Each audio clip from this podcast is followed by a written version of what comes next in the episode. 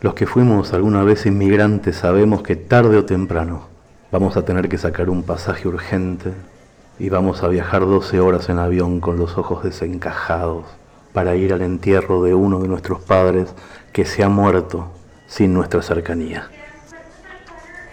Es un asunto horrible que le pasa a todos los que viven lejos de su casa. No se salva nadie. Yo viví 15 años en España y me acuerdo como si fuera hoy, de la madrugada del año 2008, cuando sonó el teléfono a las 4 de la mañana.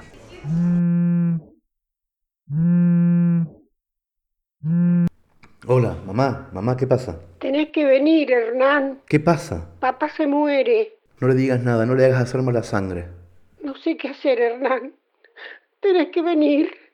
Escúchame, ma, ¿Pudiste ver vos cómo se muere? ¿Cuándo se muere? Accidente de auto. Mañana viernes. ¿De día o de noche? De noche. Dale, gordo. Tenés que venir a despedirte. No te preocupes, mamá, voy, voy. La conversación que tuve con mi mamá, dicha así, parece rara, ya sé, parece rara, pero no es rara. Desde que soy chico, mi mamá siempre se anticipó a las tragedias, siempre. Yo vivía en España con Cristina, la que ahora es mi exmujer, y con Nina, que tenía cuatro años. Lo más complicado fue explicarle a Cristina que realmente teníamos que viajar a Buenos Aires. Yo no le había contado mucho a Cristina sobre esa faceta de mi mamá. Durante mis años en Barcelona, cuando estuvimos de novios y después cuando empezamos a convivir y fuimos padres, le conté algunas anécdotas en donde mi mamá tenía presentimientos, pero siempre le restaba importancia, nunca le dije la verdad, nunca toda la verdad. Por vergüenza. El que no nació en una familia asignada por las premoniciones no tiene idea de lo que sufren los hijos de una madre que ve el futuro. Desde chico conviví con lo esotérico, sin saber que eso era una rareza así como otros nenes ven normal nacer en una familia de carpinteros o de intelectuales, yo asumí desde chiquito que mi mamá podía anticipar las desgracias. Nunca me pareció nada del otro mundo, al contrario, cuando mis amigos de la escuela me empezaron a invitar a sus casas, a jugar, y yo empecé a conocer a otras madres, siempre me daba la impresión de que las demás mamás eran medio pavas, que no tenían reflejos. La madre de Chiri mi mejor amigo, por ejemplo, esperaba ansiosa el boletín de calificaciones de su hijo. En casa no, en casa nadie esperaba mis notas. Una vez yo tendría 10, 11 años. Me desperté para ir al colegio, me puse el delantal y cuando estaba entrando a la cocina para desayunar se apareció Chichita de la nada y me dio un sopapo seco. Tenés tres semanas sin televisión. Me lo dijo enojadísima. Y a ver si estudias un poco, sin vergüenza. Cara dura. Dos días más tarde, en la escuela me entregaron el boletín, lleno de malas notas. Cuando se lo mostré a Chichita, ella lo firmó sin mirarlo. No le hizo falta mirarlo. Y siempre fue así, toda la vida.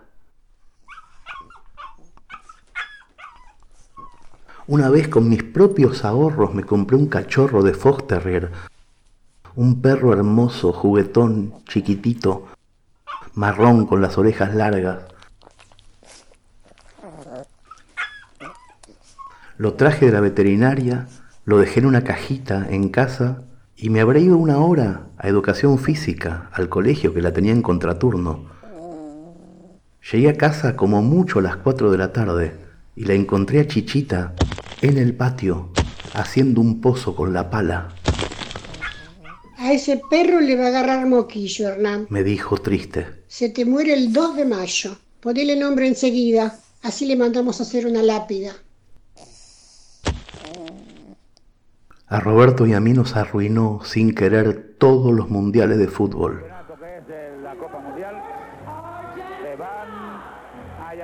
En el Mundial del 90 empezó a despotricar contra los alemanes desde abril. Y en el Mundial de Estados Unidos, la mismísima tarde del partido inaugural, entró al comedor con la bandeja del mate y directamente nos dijo, No se hagan ilusiones. Maradona se papea.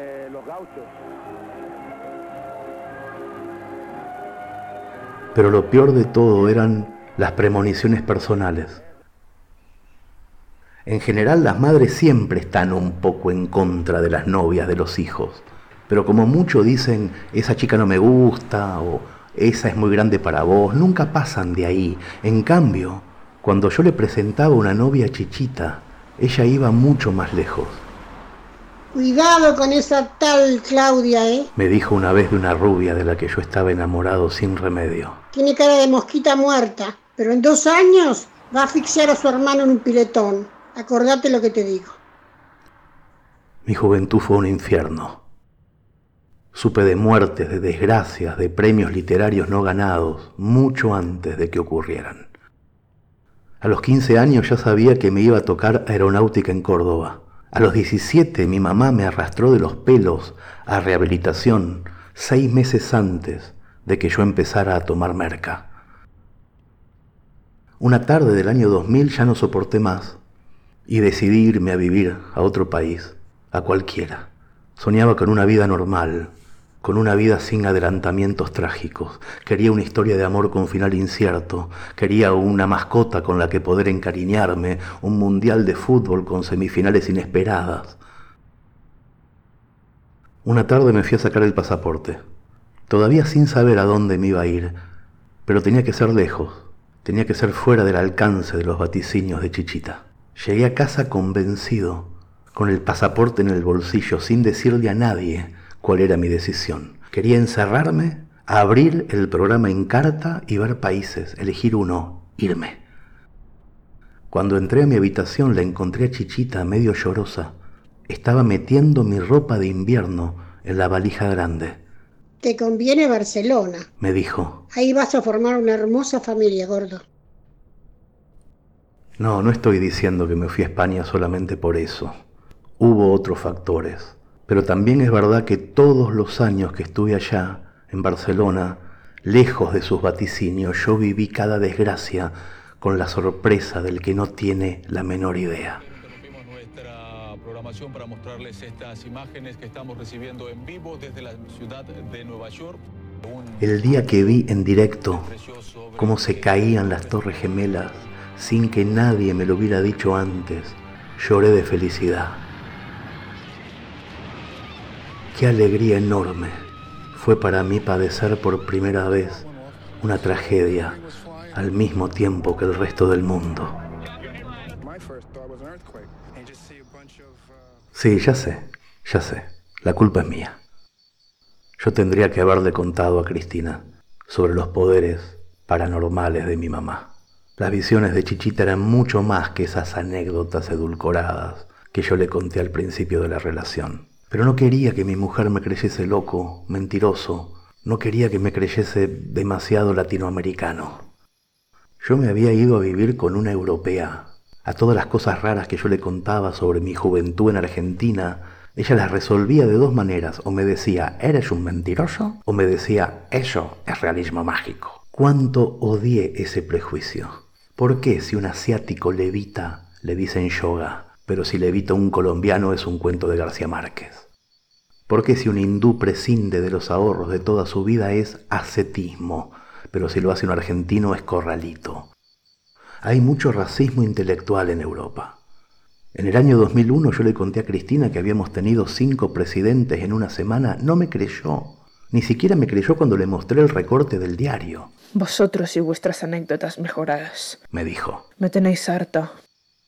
¿Cómo iba a confesarle entonces que mi mamá podía ver las desgracias del futuro? ¿Cómo iba a explicarle que su propia suegra era una bruja, pero no en el sentido doméstico de la palabra? ¿De qué manera se le da semejante noticia a un europeo de mediana edad? Pero igual algo tenía que hacer. El reloj corría en mi contra y yo quería estar en Mercedes para el entierro de mi papá, por lo menos eso. Roberto Casiari, mi padre, iba a morir el viernes a la noche en un accidente de auto. Teníamos que ir, sí o sí, y yo tenía que darle a mi mujer una razón lógica, una razón primermundista, para volar con tanta urgencia a la otra punta del mundo. Mis propias mentiras, mis vergüenzas de la infancia me habían acorralado. Accidente de auto. Mañana viernes. Dale, gordo. Tenés que venir a despedirte. No te preocupes, mamá, voy, voy. ¿Qué ha pasado? ¿Qué ha pasado? ¿Quién te llamado a estas horas? Le di muchas vueltas al asunto, pero al final no tuve el valor de ser sincero del todo. Pero tampoco era conveniente mentir demasiado. Entonces decidí ofrecerle a Cristina un sándwich piadoso. Esta es una técnica que uso algunas veces. ¿Quién te ha llamado a estas horas? Me preguntó ella sobresaltada cuando colgué con mi madre. ¿Por qué tienes esa cara? Y yo le dije, era chichita, verdad de arriba. Dice que mi papá está muy enfermo.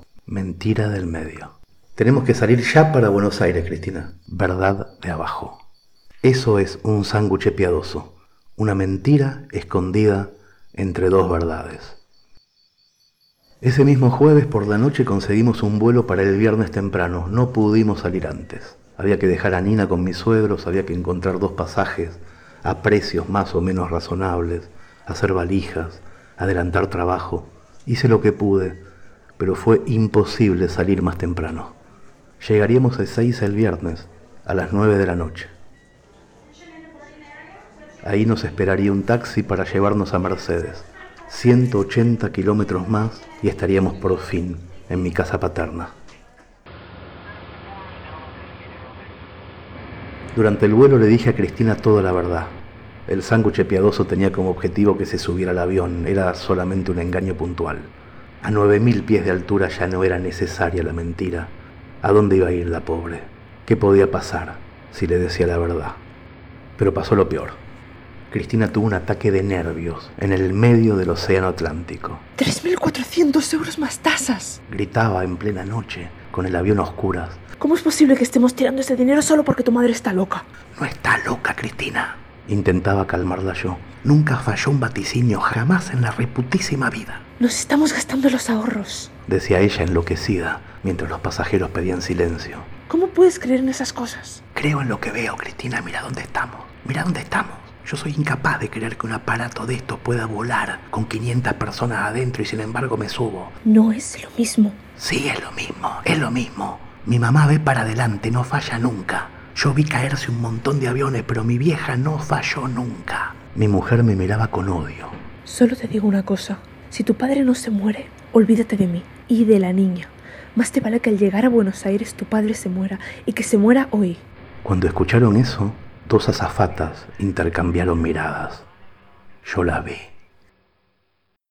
En Ezeiza no nos dirigíamos la palabra. Estuvimos media hora como si fuéramos desconocidos, viendo desfilar valijas en una cinta, cruzados de brazos, en medio de un silencio espantoso.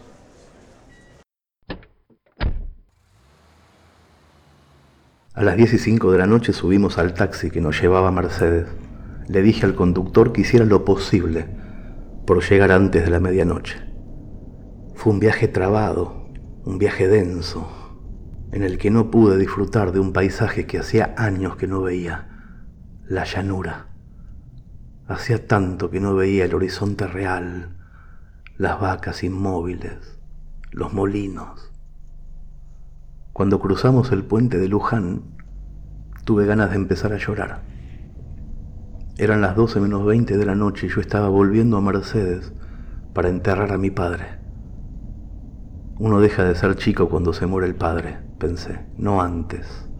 Tuve ganas de que Cristina me abrazara, pero ella seguía con cara de orto mirando por su ventanilla.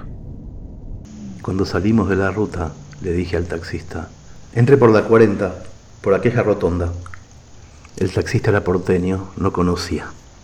El auto dobló y apareció mi barrio, las casas de mis amigos, los kioscos cerrados, las motitos con chicos nuevos encima, la penumbra mercedina de siempre, los mismos baches. El taxista seguía mis indicaciones. Le dije que pasara de largo por la avenida 29 y que siguiera hasta la 35 y después a la izquierda. El choque fue justo ahí, en la esquina de la 35 y la 40.